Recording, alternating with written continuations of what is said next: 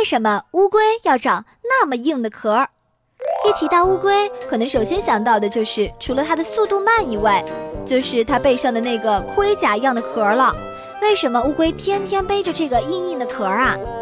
乌龟是特化的爬行动物，已经在地球上生活了几千万年，与恐龙是同时期的动物。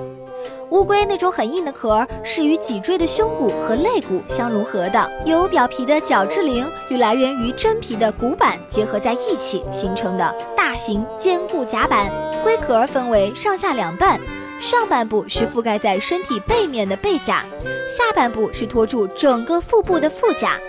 背甲与腹甲两侧相连，龟壳这样的结构既有效地保护了乌龟柔软的躯体和重要的器官。又不妨碍它慢慢的行动。乌龟虽然四肢粗壮，但它们行动缓慢，遇到强大的天敌时无法逃脱。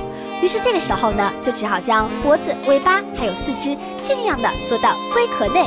坚硬的龟壳就像士兵穿的盔甲一样，保护自身安全。这是龟鳖类适应性进化的结果。